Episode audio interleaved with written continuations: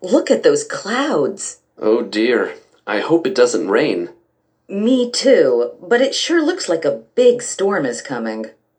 Well, if it rains, we can eat inside. What if it starts before the food is ready? Let's just hope that it doesn't.